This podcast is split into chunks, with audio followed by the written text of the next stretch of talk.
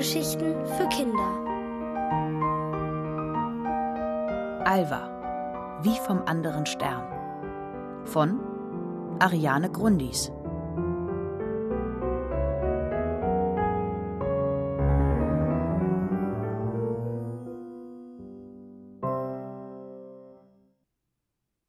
Floß mit Moos.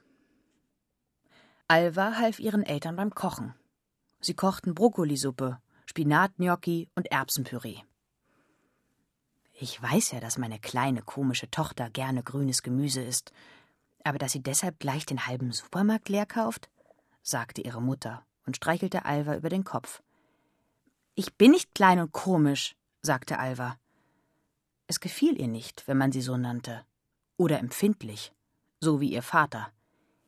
Nun sei doch nicht gleich so empfindlich, sagte er. Mama meint das nicht böse. Ist doch alles im Bereich des Normalen. Außerdem ist jeder auf seine Art komisch. Er öffnete den Kühlschrank. Ein Kohlkopf kullerte heraus. Lachend hob der Vater den Kohl auf und sagte: Na gut, aber nicht unbedingt so komisch, dass man als Kind den Kühlschrank voller Gemüse stopft. Alva lief in ihr Kinderzimmer. Sie hatte genug davon, komisch zu sein. Zum Glück war sie das ja in Wirklichkeit auch gar nicht, sondern nur eine Außerirdische. Also klein und kosmisch sozusagen. Sie hatte es erst vor ein paar Tagen erfahren. Nun wollte sie ihre Mission auf der Erde beenden und auf ihren Heimatplaneten zurückkehren. Zusammen mit einer Reisetasche voller Gemüsesamen. Grünes Gemüse. Auf Galazarus liebte man nämlich Essen. Und grün. Aber so ein irdisches grünes Gemüse gab es dort noch nicht. So viel hatte Alva bereits herausgefunden. Sie stellte es sich wunderschön vor, irgendwo zu sein, wo man sein grünes Gemüsegefühl nicht erklären musste, wo man in der Schule für den Dill-Brokkoli-Aufstrich nicht ausgelacht wurde, wo es normal war, jägergrüne Pullover zu tragen, wo niemand blöd fragte, ob man zum Angeln wollte, wenn man dunkelgrüne Gummistiefel anhatte. Nur wusste Alva noch nicht, wie sie es anstellen sollte, nach Galazarus zu kommen. Weder konnte sie sich als Paket dorthin verschicken, noch nahm sie irgendein Astronaut mit. Auf dem Trampolin konnte sie nicht so hoch springen, und so hoch werfen konnte sie auch niemand. Während Alva wieder begonnen hatte, darüber nachzudenken, wie sie auf ihren Planeten kam, klingelte es an der Tür. Benny und Ezra standen davor, ganz aus der Puste. Aufgeregt zog Benny ein zusammengeknülltes Papier aus seiner Hosentasche und faltete es auseinander. Er streckte es Alva entgegen. Das haben wir vorhin gefunden. Ist bestimmt interessant für dich. Alva nahm den Zettel und las laut vor. Wir fahren zu den Planeten. Treffpunkt Planetarium. Bei dieser Veranstaltung lernen Kinder, sich am Sternenhimmel zu orientieren. Dann starten sie zu einer Reise durch unser Sonnensystem und erfahren Wissenswertes über die Planeten. Bei ihrer Rückkehr zur Erde sehen die Schüler unseren Heimatplaneten und erkennen, wie Tag und Nacht entstehen. Natürlich war allen klar, dass im Planetarium nicht einfach Kinder ins Weltall geschossen wurden. Aber Alva hoffte, dort wenigstens ein paar wertvolle Informationen zu bekommen. Hilft dat nicht, schad dat nicht, sagte sie darum, wie ihre Eltern das zu sagen pflegten. Gemeinsam machte sie sich mit ihren Freunden auf den Weg. Zur Sicherheit nahm sie auch ihre gepackte Reisetasche mit. Vor dem Planetarium warteten ein paar Kinder mit ihren Eltern. Pünktlich um 16 Uhr ging die Tür auf und eine alte Dame trat heraus. Alva und ihre Freunde erkannten sie sofort. Urania, die Expertin für Kreaturen von anderen Planeten, Alvas Nachbarin.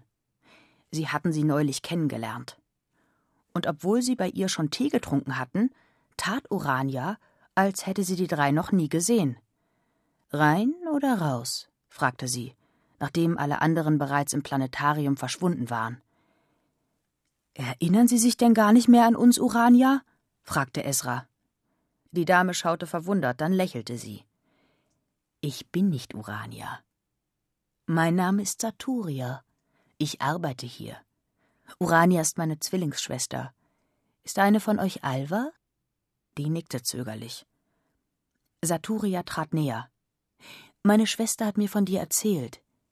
Wie kann ich helfen? Ich möchte wissen, wie ich auf meinen Planeten komme. Hier werdet ihr es nicht erfahren. Aber wenn ihr mich nachher abholt, können wir uns unterhalten. Und so kam es, dass die Kinder zwei Stunden später bei Saturia im Garten standen. Dort wollte sie ihnen etwas zeigen. Nun, begann Saturia, meine Schwester ist ein wenig sonderbar. Das ist euch doch bestimmt auch aufgefallen.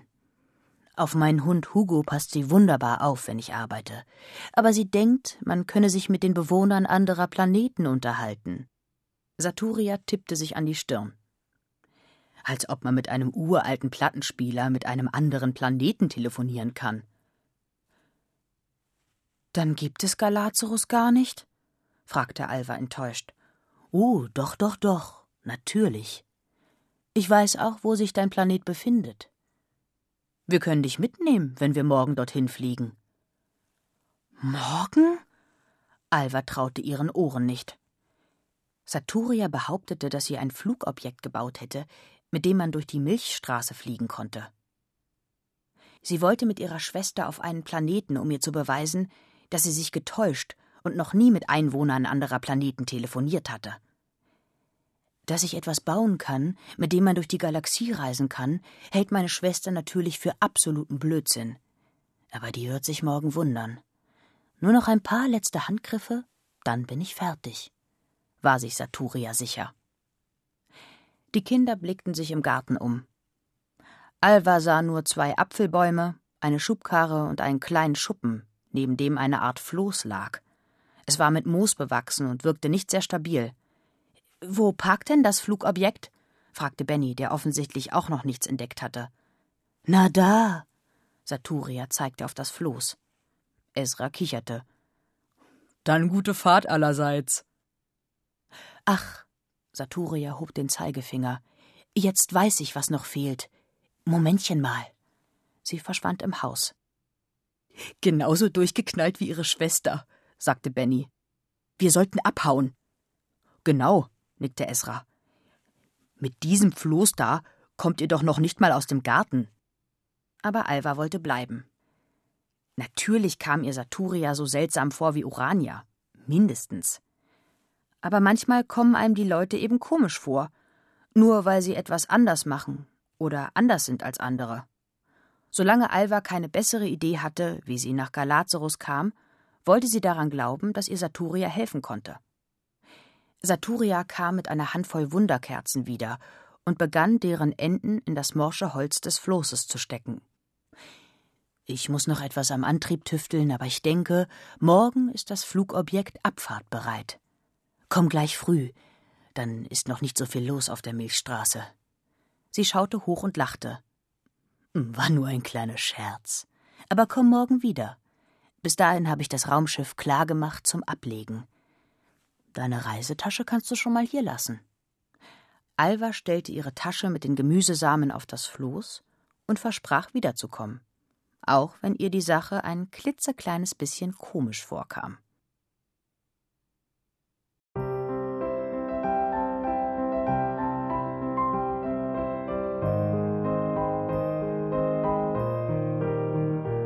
Ihr hörtet Alva, wie vom anderen Stern von Ariane Grundis. Gelesen von Lisa Hirdiner. Ohrenbär. Hörgeschichten für Kinder. In Radio und Podcast.